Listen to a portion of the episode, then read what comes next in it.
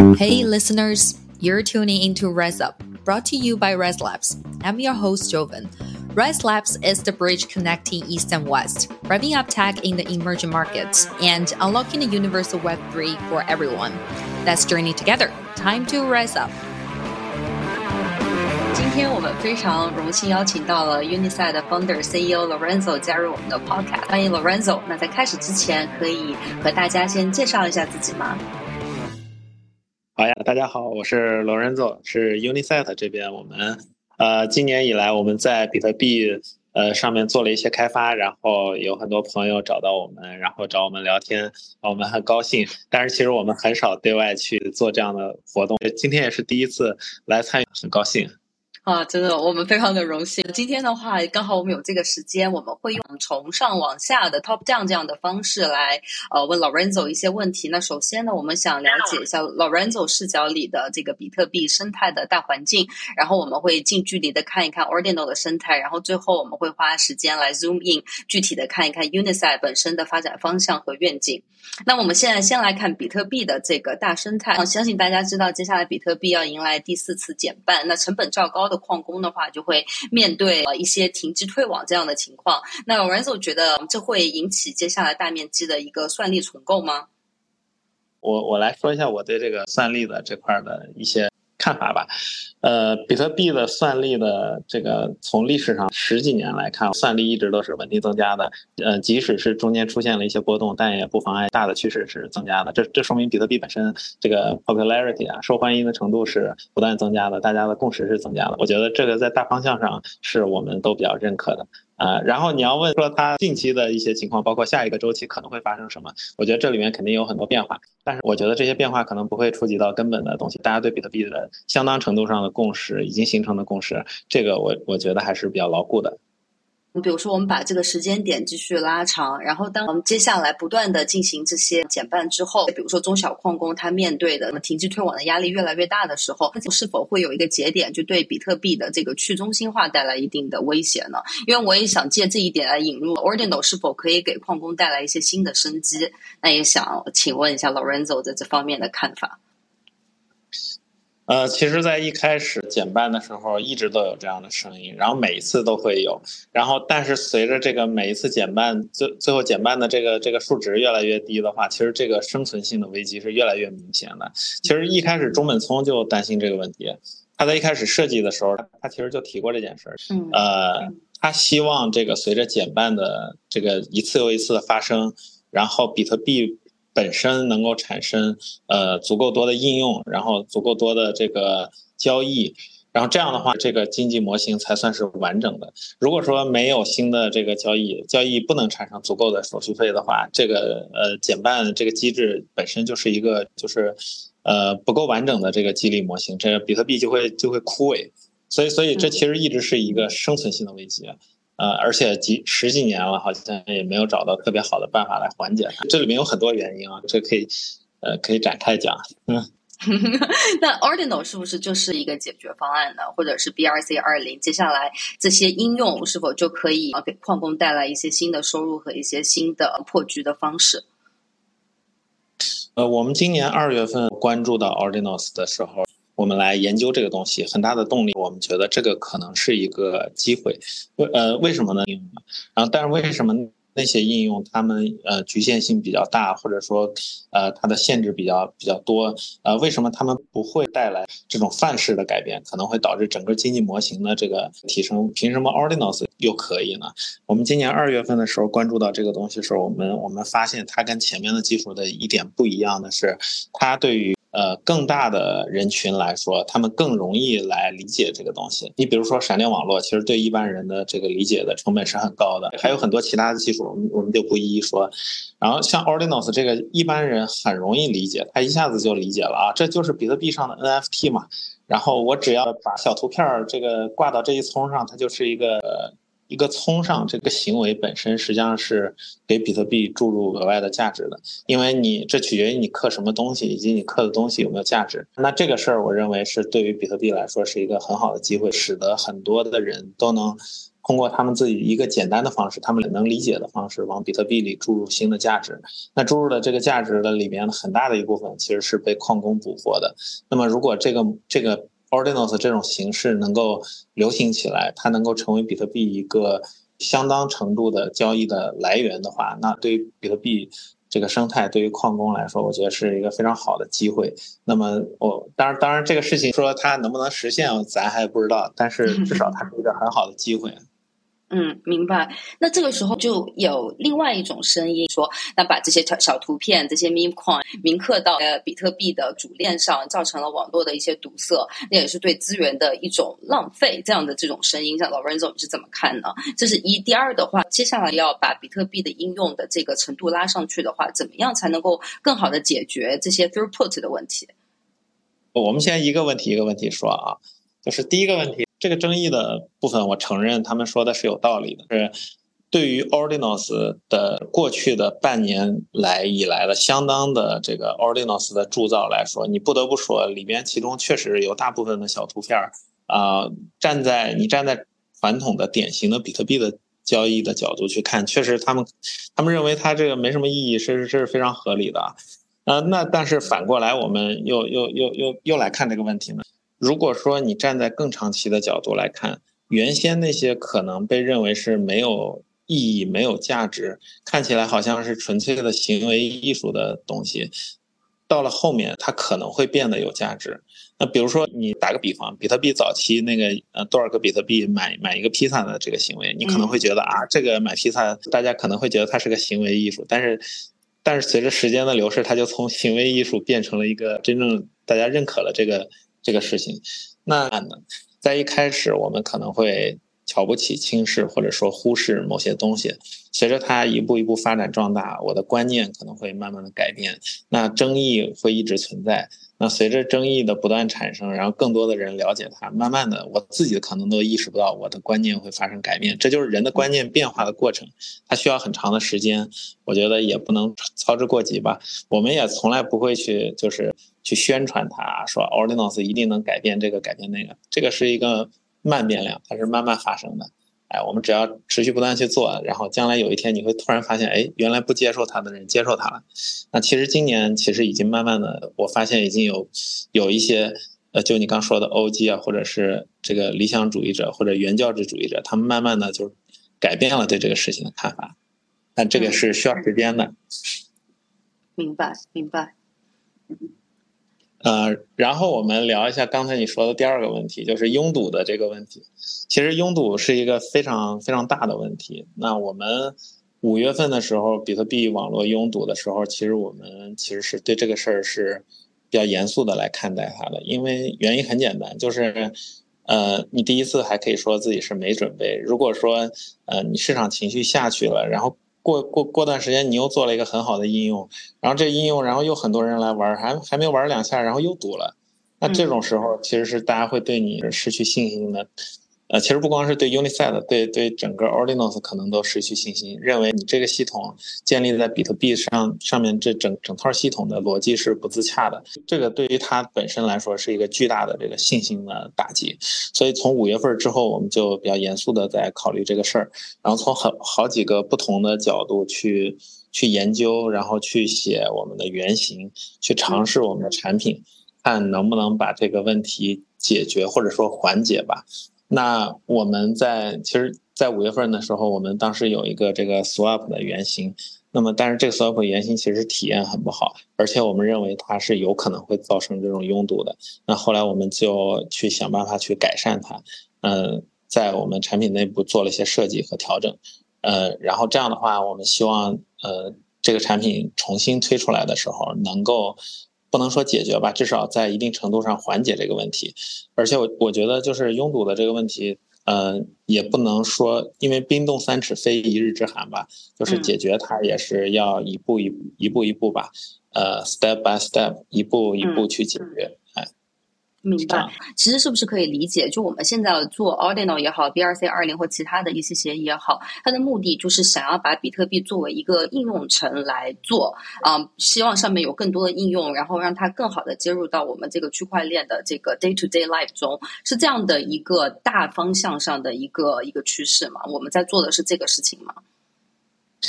嗯，对，没错，可以可以这么去概括，但是这个是其实是很容易引起争议的一点。因为以前人们觉得，就是在最早的时候，人们觉得就是比特币一定要有应用啊。当时其实是做了一些小的，不管是游戏也好，还是 Just Dance 吧，还是那那类的，就是呃非常小的产品。但是后来因为是呃以太坊这一类的新的公链的出现，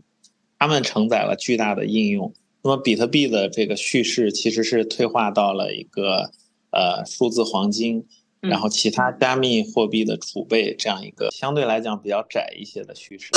那到现在我们为啥觉得这个东西是可以做应用，是可以去承载更多更丰富的叙事呢？就是因为如果比特币如果它只是数字黄金，只是这个储备的话，其实它是它它它是有存在性危机的。就是咱们刚才说了一个存在性的危机，就是矿工的这个。呃，这个经济模型的这个危机，它还另一个危机就是，如果出现了一个呃，就是比特币二点零，或者是一个一个一个嗯呃非常好的一个新的公链，然后它方方面面都很好，比现在的比特币或者以太坊都更好，那么这是有可能是比特币给比特币带来存在性的危机的，因为因为如果你单靠一个非常窄的叙事，是其实是嗯有风险的，就是我们说任何系统都是单点的时候会产生风险。那呃，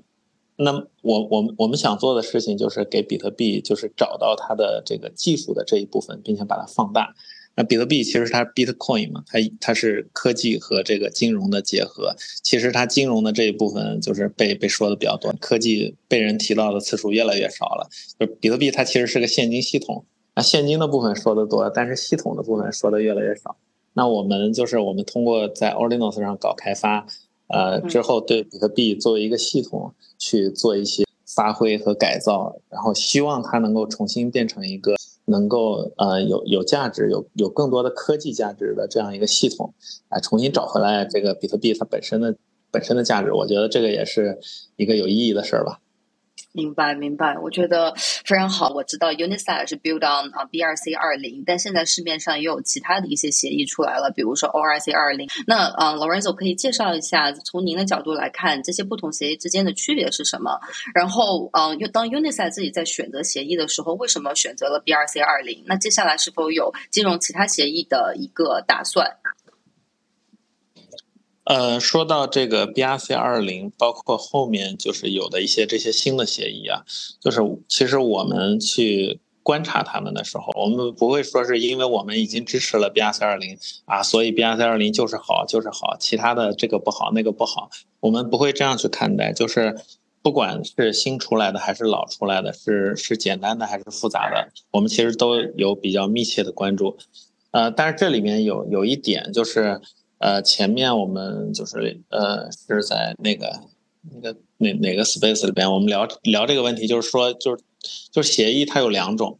啊，一种协议是从一个简单的概念，一组简单的概念出发，由设计者按照他的思路主导的来去把一个协议给实现出来，呃，这种协议是比较简单和优雅，是比较稳定的。还有一种协议是反过来从用户的角度出发，哎用户想要什么，他解决了什么痛点，从解决的痛点的角度出发去去实现了一个协议。那在我看来，就是 BRC 二零和 ORC 二零就恰好是这两种方式的这个表现。那么 ORC 二零会去宣称啊，解决了很多 BRC 二零没有解决的问题。那么用户可能需要的是呃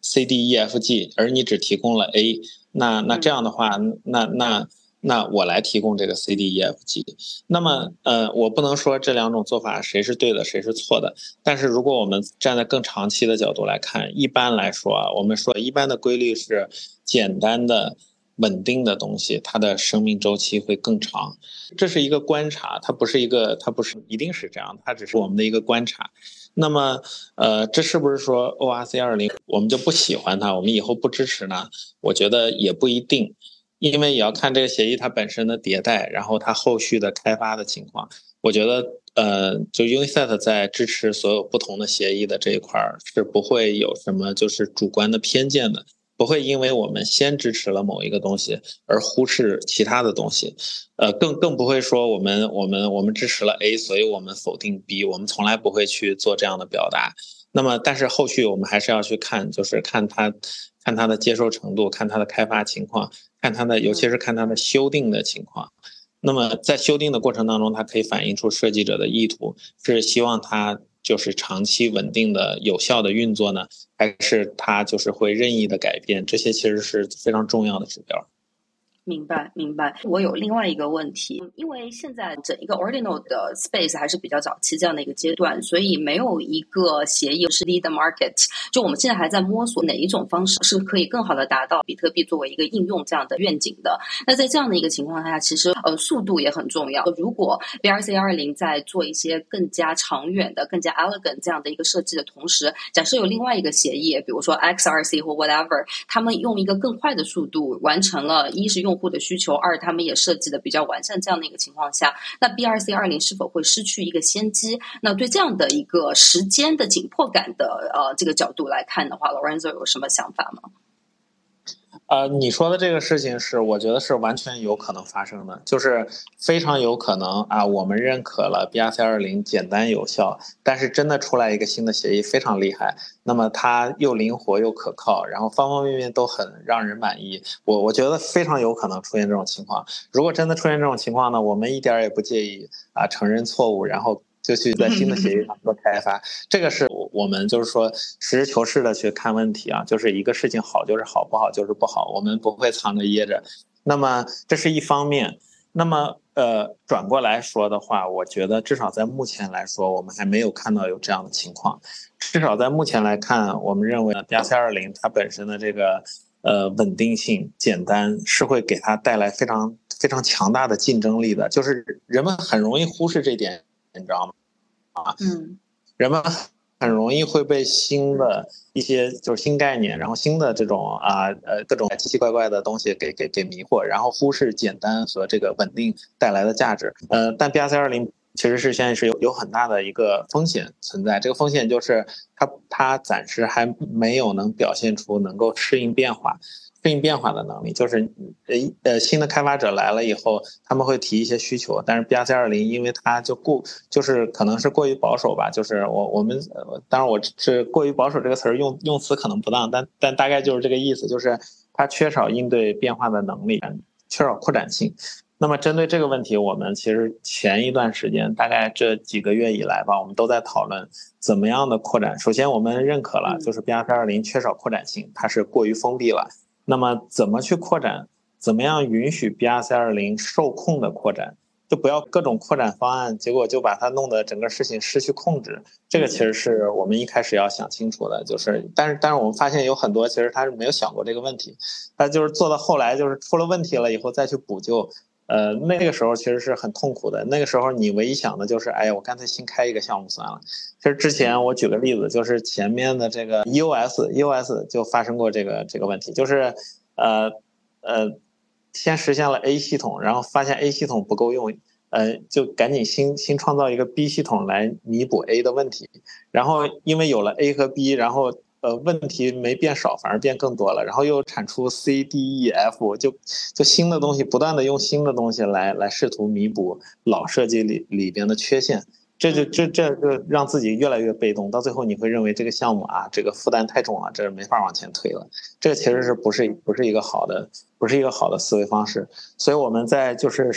去思考这个怎么样去改改造这个 B R C 二零的这个呃，使得它更有扩展性。呃，这这个结构上，我们我们在我们在思考这个问题的时候，我们想的最多的就是不要让这个事情失控。嗯。不要让它因为不要让它因为发展而变得就是就是不可控，最后整个系统崩溃，啊，这是我们想的最多的。然后我们这样，我们我们会有一套方案，我们会去呃简单的讲一下这个方案。我们实际上我们的这个 BRC 二零 Swap 就是在这个方案里面，就基于这套方案的思路来来实现的。那想请问一下，B 二 C 二零的协议的更新 update 或者一些新的方案的设定，可以跟大家分享一下这个决策的过程大概是怎么样的吗？就比如说是 Unisat 和其他的一些核心的 ecosystem project，然后和 Domo 大家有一个比较紧密的一个讨论，还是说是一个比较像是开放式的，不同的 developer 都可以进来发表自己的意见？这个沟通和呃决策的这样的一个过程，可以跟大家稍微分享一下是什么样的一个情情况吗？因为还蛮好奇的。好呀，好呀，好呀！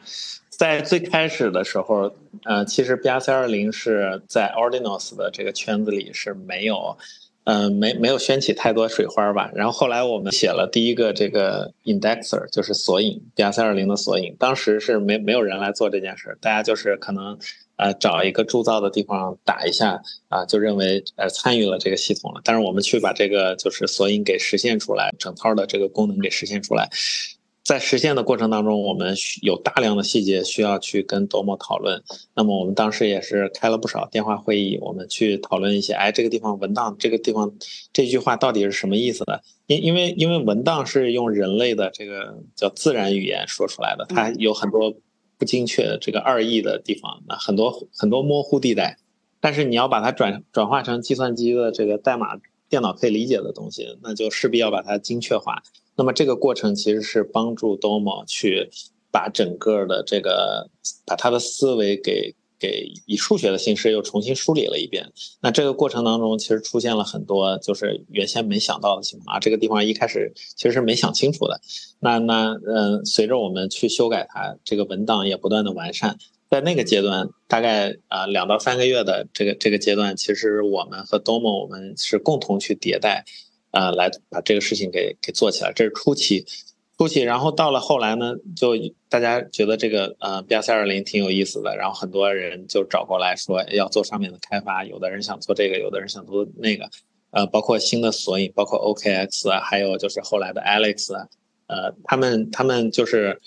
他们会有他们自己各自的实现，然后我们就啊在一起讨论讨论啊这个这个东西应该怎么做啊，那个东西应该怎么做。那么，但是这里面有一个区别，就是。一个系统它的关键的步骤，它的关键的呃决策，就是说，比如说在一个关键的十字路口，它该往左走还是该往右走？这个过程它应该是一个尽可能民主的呢？我们要让所有生态里的所有人尽可能的参与的过程呢？还是应该由设计者来提出？我觉得这是一个非常微妙的问题。这是一个非常，这是一个非常微妙，因为因为因为如果你呃，我们先说一个，就是先说民主的情况啊。假如说你什么都经过讨论，那么什么事情我我们要所有人的同意啊，然后来推进，那这样势必会导致一个问题，就是你的所有的你的设计思路和方案全部都是。呃，平庸的，因为不敢冒险嘛，因为不敢，就是不敢去选择更更创新、更激进的方案，然后只能选择一个大家都接受，可能就不怎么好的，就是三流方案，可能连二流都都到不了。那么这就就是说，如果这样的话，可能会造成你的设计啊越越越来越趋向于保守。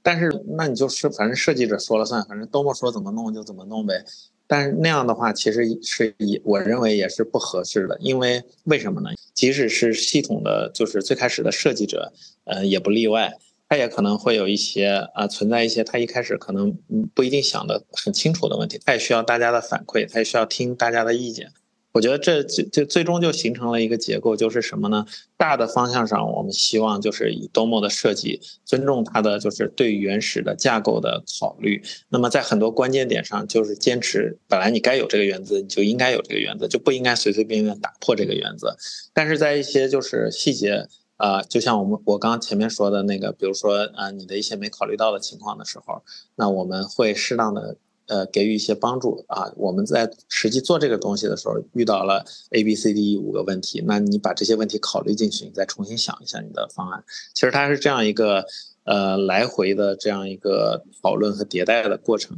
我觉得这样的话，就相相对来讲，它可能也不是完美的吧，但是它至少解决了我刚才说的，就是过于民主或者过于集中，就是带来的各自的问题。它可能是一种相对比较好在。而且我我们我们这个嗯怎么说呢？就是 BRC 二零的这个几个开发者相对来讲，我们还是比较友好的，就是一些设计的方案，我们都是比较友好的来讨论。但是到了后期，呃，随着这个系统如果说它进一步繁荣，呃，它它有更多的人参与进来，它是不是还应该这样治理呢？我觉得也不一定。就像我刚才说的，分成几个阶段，一开始是只有我们和 Domo，后来有新的参与者，再后来有更多的参与者。我想 Domo 可能他也会去考虑让整个决策的过程变化，呃，就是从就是从第一阶段到第二阶段，再到接下来的第三个阶段，它可能会有一个这样的就是结构上的调整。那我们呢也很愿意去适应这样的结构上的调整，因为我们或多或少我们会参与一些讨论嘛，不管是以什么形式，不管是以辅助 Domo 来做判断的方式，以一个实现者、一个普通实现者的角度去辅助他来参与这个设计，还是说呢，在一个就是更大一点的 committee 这个委员会或者是一个。呃，另外某种形式呃的这个参与过程当中，我觉得我觉得这这都没没关系，因为最终的话，这只是一个壳，最最核心的部分还是你这个东西要往哪要往哪里去，就是它的核心的方向的判断。我觉得这个是没关系的，就是它最终以一个什么组织形式不重要，重要的是你这个东西是不是好，是不是在未来的若干年还是很好，这这个是最核心的问题。嗯嗯，对我非常认认可呃 o r e n z o 呃的一些讲法，因为我们自己其实做过项目，也知道就是有的时候社区给你的声音，它是很好的一个反馈，但社区里的这些人的声音，它也是由不同的声音组成的，所以如果每一个声音都要去听的话，其实也会啊影响到自己的一些方向上和决策的这些过程，所以我觉得确实其实都要在两者之间寻找到一个平衡。那我想请问一下 BRC 二零接下来的这。个发展方向是什么呢？就一刚才您说的一个大的方向，它是想往哪边去走呢？然后接下来，比如说在呃 short term wise，就接下来几个月或者半年的时间之内，我们会期待看到哪些新的功能吗？然后接下来大家可能能看到什么？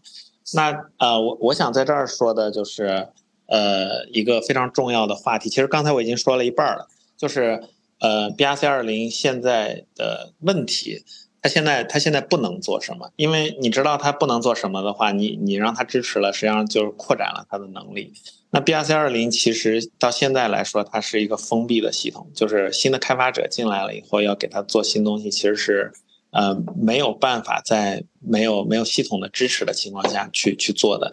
那呃我们我们的任务就是找到一个很好的结构，让这个 BRC 二零让。每一个进来的开发者都有机会去做他自己的扩展。那至于你说做的好还是不好，它生命期长还是短，这个项目靠不靠谱，能不能发扬光大，那个不知道。但你至少要让每个人都有机会，啊，去去去实现他们的想法。我觉得这个是我们想的比较多，然后也找到了一个路径的。这个是其实它源于 Domo 在大概三个月之前的一个想法，它。三个月之前，他他当时说，啊，希望这个 B R 三二零有一个模块化的系统，就是它不再是一个单一的，就是很大的一块，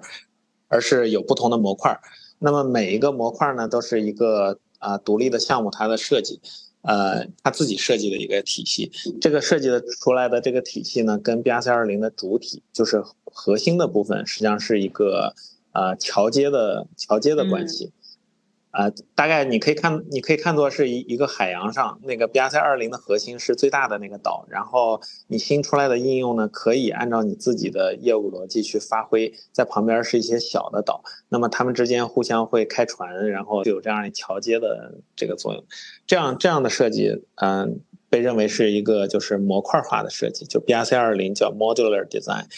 那这个这个其实是就是是一个是一个想法，我们当时就是说，我们当时嗯聊下来就觉得这个想法可能比较难实现，呃，因为你要考虑到跟现有的这个 BR 三二零的兼容性，方方面面，呃，它实现实现了以后，可能不一定能达到预期的效果。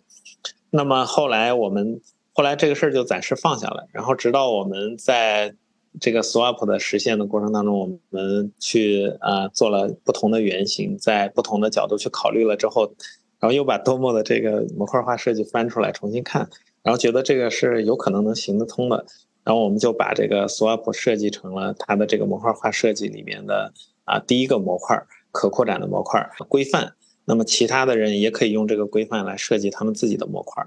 那么这样的这样的话呢，就是 B R C 二零实际上就是，如果如果新的开发者看到这个东西，它真正做起来的话，那实际上 B R C 二零就从一个封闭的系统变成了一个开放的系统，变成一个开放的系统，这样的话就可以允许新的开发者把它给用在自己的项目里，用自己的业务逻辑去实现，这样可以做很多新的东西。那我们自己除了这个 Swap 用了这个之后，后来有一个。后来有一个团队找到我们，完，我们现在可能还不太方便说他们是什么，就是他们做了这个呃 EVM 跟这个 BRC 二零的交互，那么呃他们取了个名字叫 BRC Zero，呃就是利用 EVM 上的这个智能合约来跟这个，因为 BRC 二零它是本身是没合约的嘛，它用这个 EVM 的合约。来跟 B R C 二零交互，他们取了个名字叫 B R C Zero。我说你们这个想法挺好的，用我们的这个模块的方式来实现一下，然后他们也也觉得蛮好的。呃，他们就成了我们相当于 B R C 二零的第二个模块。然后你后面你就会看到第三个、第四个、第五个，就是不同的模块，以不同的方式实现了 B R C 二零和外界不同的系统的交流。我觉得这个就是一个非常好的事情，它可以去跟不同的区块链。啊，不同的二层，然后不同的这个呃协议去跟他们去做交互，我觉得这个这样的话，B R C B R C 二零的这个思路就就完全打开了，它就从一个封闭系统变成一个开放系统，我觉得这个就是一个比较好的事情。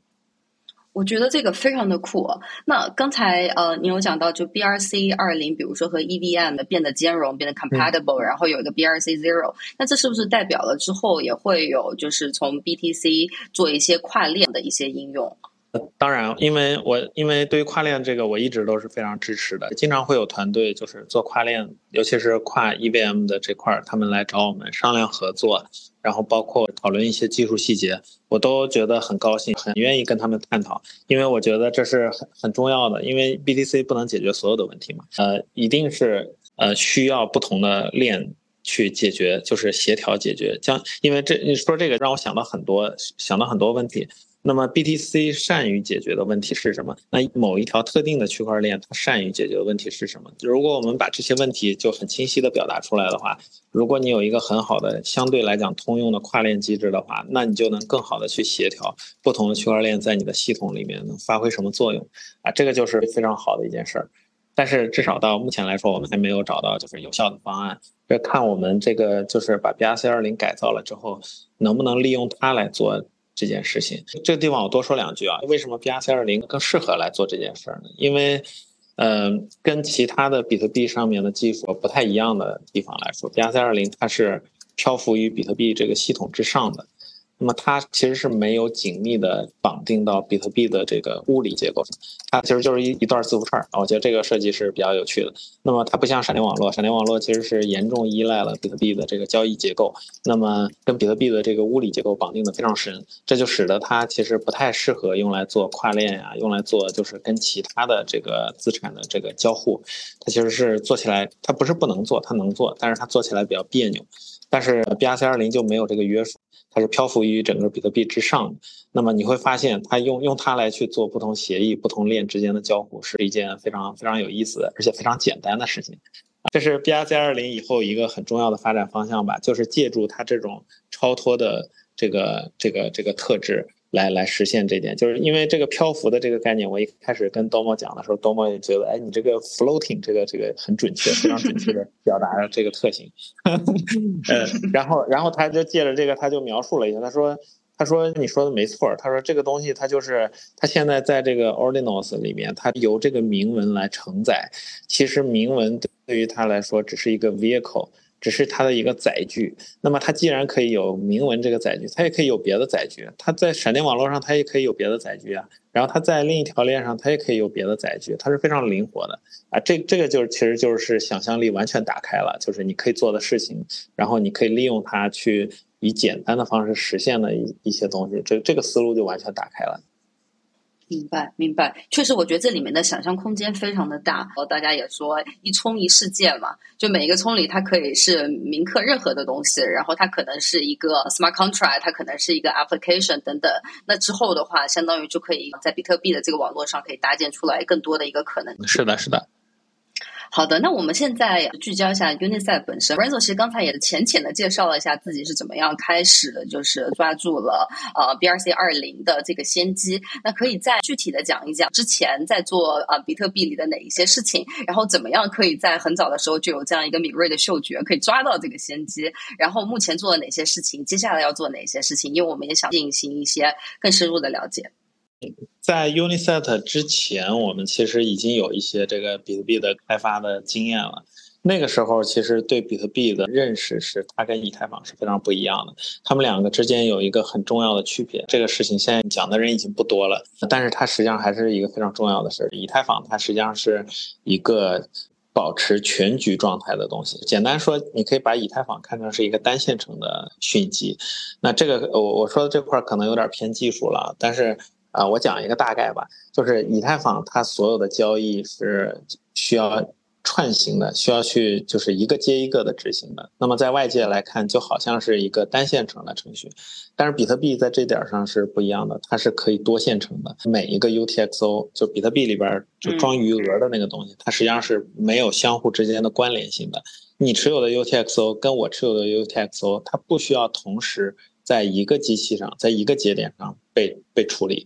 那它不需要在一个虚拟机里去去处理。你可以在你的应用里玩，我可以在我的应用里玩，实际上我们俩相互之间是不会存在相互干扰的问题的。这个是中本聪的一个非常非常厉害的设计啊，这个 UTXO。叫未花费的输出，那么这个厉害的设计导致了什么效果呢？如果以后在比特币上开发出很多应用，我们假设以以后比特币上有非常多的应用，然后全世界所有的人啊各自有各自的 UTXO，那么实际上他们相互之间是可以做到无干扰的。只要他们没有用别人的 UTXO 的话，他们是可以无干扰的去并行处理所有的交易。因为我们当时在搞 BSV，BSV 搞大区块，那么大区块实际上鼓吹的就是所有人都可以在。单一的链上去去做这样一些事情，BSV 是另外一个话题啊。但是我们说，不管 BTC 也好，BSV 也好，他们实际上都沿袭了比特币非常厉害的设计。这个 UTXO 它本质上是有一个 locality，就是局部性。这个局部性可以保证这个比特币本身，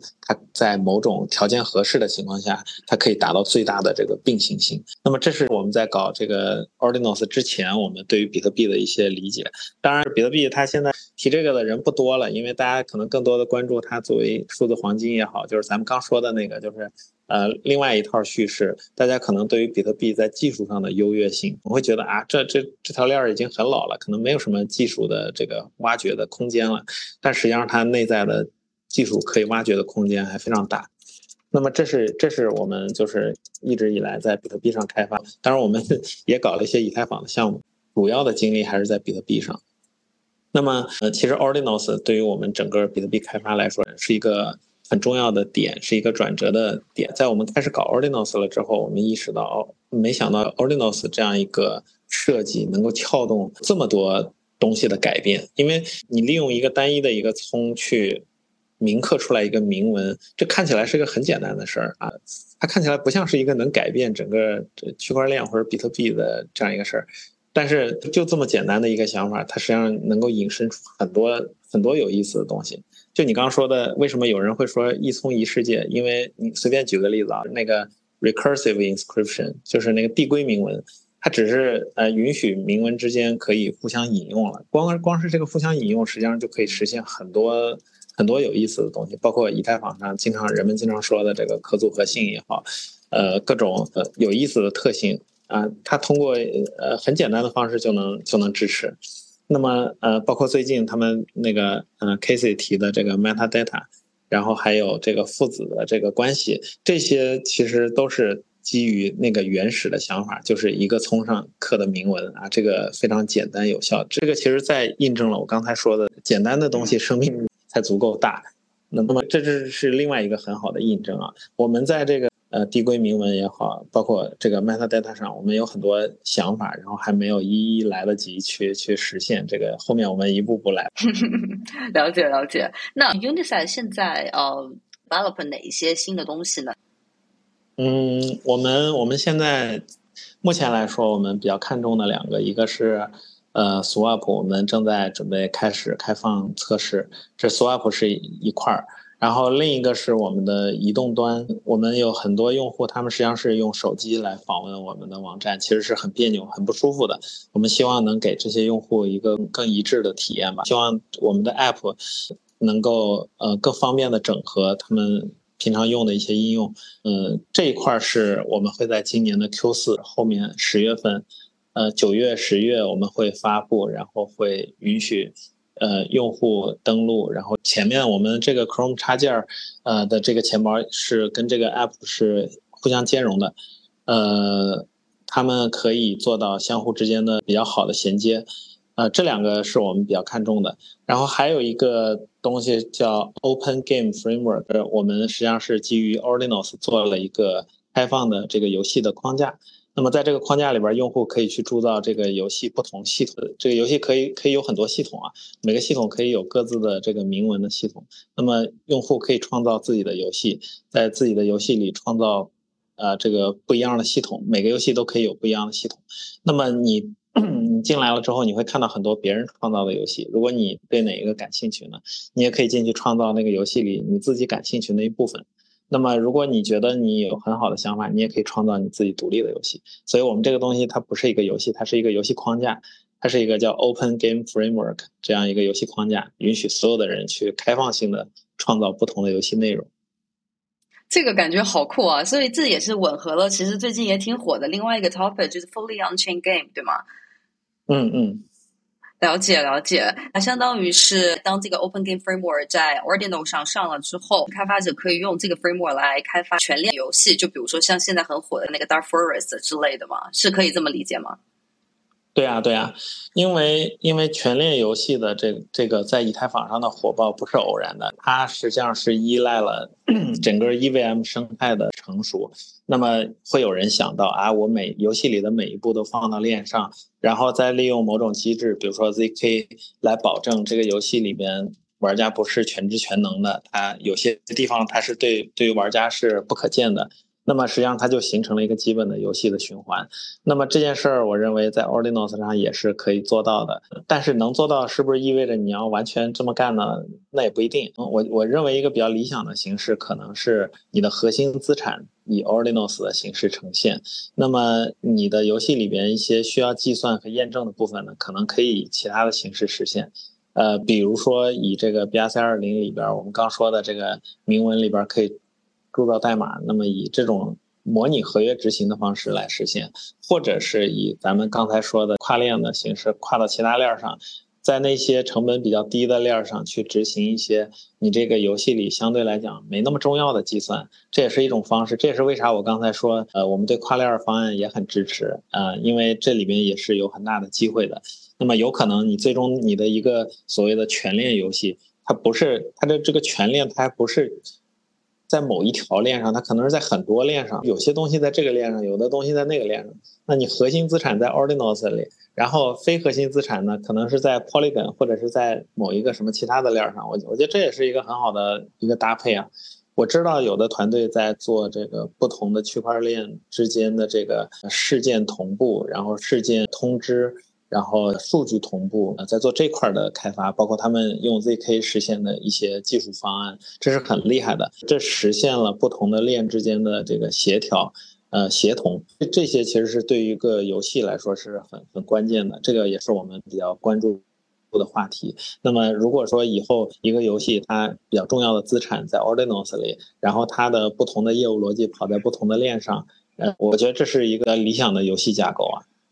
嗯嗯，确实这方面最近有很多人讨论那个 A W 啊，然后也讨论 s a r n e t 上的像 Dojo 啊等等这些。我觉得这对这个方向的探索的人也越来越多，感兴趣的人也越来越多了，所以也非常开心看到 Unisat 也在这方面做一些布局贡献，我觉得特别好。因为这对于 Ordinals 来说也是一个就是非常好的跟应用结合的机会。因为 Ordinals 本身大家经常说，包括 B R C 二零说啊，你这个就是一个 meme 啊，没有什么用途。嗯，那么实际上游戏对他来说是一个非常好的场景，因为其他的不管你是听歌也好，社交也好，其实你的动作是非常有限的。比如说你在微信里边，你你就是聊天然后你就是看公众号，那么，但是对于游戏来说，实际上它提供的场景是非常丰富的，而且是不断增长的。一个游戏它可能呃今天给你开放这个模块，明天给你开放那个模块，那可能一个游戏你玩一年下来，它给你提供层出不穷的各种不同的体验。我觉得它是一个非常好的创造不同的需求场景的一个载体。那么对于 Ordinals 来说，呃，如果你希望这个社区不断的变大，然后有更多的人在不同的场景下，以不同的方式去创造铭文，去转移铭文。那对 Ordinals 来说，这就是一个非常有活力的系统。嗯，当然，这一切都要建立在刚才其实我们也呃稍稍谈到的一点，就是我们接下来是否在比特币网络上处理这么大的一个数据量和交易量，然后让所有的东西可以在一个更快的速度下运行。呃，有机会的话，可以听 Lorenzo 分享一下在那方面我们在技术上的一些突破。但是我觉得这些愿景、这些想法，我觉得都特别特别好。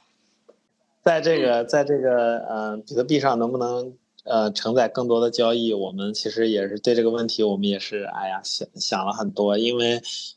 有时候我们会想非常激进的方案，但是在我们 Swap 这一次的发布里面呢，我们选择了一个相对保守一点的方案吧。因为还是那个问题，我们也不想步子迈得太大，还是希望。一步一步来，也不要幻想自己一下子彻底解决这个拥堵问题。那我们用的是一个相对保守一点的 roll up 的方案。呃，对于用户去添加流动性啊，去 swap 啊这些相对来讲比较高级一些的操作，呃，我们选择以 roll up 的方式把它们给给打包在一起，形成一个单一的交易。这样对于比特币主网来说，压力是降低一些的。就是大家都来 swap 的话，实际上主网上。看到的跟 swap 相关的交易，它是有限的，而不是说像之前五月份的时候，大家都来打的主网上一下就堵死了。这样至少对于比特币来说，是我们初步的缓解了这个问题吧。后面我们还有一些比这个方案要更激进一些的想法，但是我们还是想这个事情还是一步步来。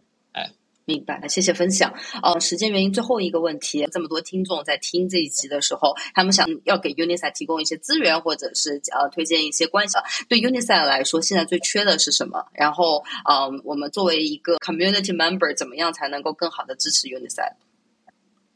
哎，我觉得现在的支持已经很好了，我非常感动，真的真的。从二月份以来，其实我们犯了不少小错误，大错也犯过。大错之前交易平台市场上线的时候，我们被别人攻击了，然后后来我们赔偿，这相当于是比较大的问题。然后我们也发生过很多小的问题，然后但是用户对我们非常宽容，然后呃很多人给我们很多非常大的支持。这半年以来，我都我都很感动，然后我也我也希望在之后我们能给用户更好的产品，我们也希望交付的时候啊，自己能把问题解决的彻底一些，把体验做得更好一些。然后对于用户来说，我们交出来的产品是希望能够配得上用户对我们这么好、这么热心。呃，其实很多时候我真是挺感动的，用户对我们的一些小的问题一点都不介意，然后还给我们很大的鼓励。另一方面，我们也知道自己是其实是比较弱小的，我们是个很小的团队，到现在还不到十个人，主要是以技术为主，在其他方面我们是比较弱的。用户也经常抱怨说啊，你们这个运营会不会做？说我们运营团队比较弱，我们确实比较弱，因为我们整体上来说是比较单薄的。我们还是希望首先要把产品给做好，因为产品是那个一嘛。产品做好了基础上，如果用户认可的话，他们会帮我们宣传，那比我们自己去运营要管用的多。其实我们一直以来是这样这样一个想法，然后用户呢也比较支持我们，然后在后面呢，我们可能会更加注意跟。社区里其他的项目跟他们有更多的交流，我们在之前这方面投入的精力不够，那么后面我们可能会更多的去跟其他团队去沟通，去互通有无，去理解别人做事情的思路，然后看看我们能怎么配合别人去做事情，然后把 Unisat 里面已经有的一些。积累，把它开放出来。我们现在在不断的做开放的这个事儿，把我们能开源的尽量开源，能能打包放出来，能让用户或者其他开发者去跑的东西，尽量让他们去跑。比如说这个 Swap，到时候我们会百分之百开源，然后所有的能够运行的东西我们都交出去。我们最终希望看到的是，大家用我们这个东西做出好多 Swap，然后各自有各自的特色，包括我们。的同行，呃，Magic Eden 或者是 OKX，他们都可以用我们的代码去搭他们的 Swap。然后我觉得这个事情呢，呃，相当于是我们希望，呃，能够走得更快更远吧。我们希望用用通过这种方式来督促，让我们自己能够去尽早的投入精力研发更多。更有意思的这个创新。这样我觉得其其实是对 Uniset 来说整体上是是比较好的。嗯嗯，谢谢劳伦佐的分享。虽然说很多人说在 Web 三的这个世界里，运营市场方面比产品重要，但是我深深的觉得产品是一切的基础，所以非常开心看到，嗯，我们的 Uniset 团队和 Lorenzo 在这么踏实的做事啊。那今天非常感谢 Lorenzo 的时间，谢谢你的分享，谢谢输出满满的干货。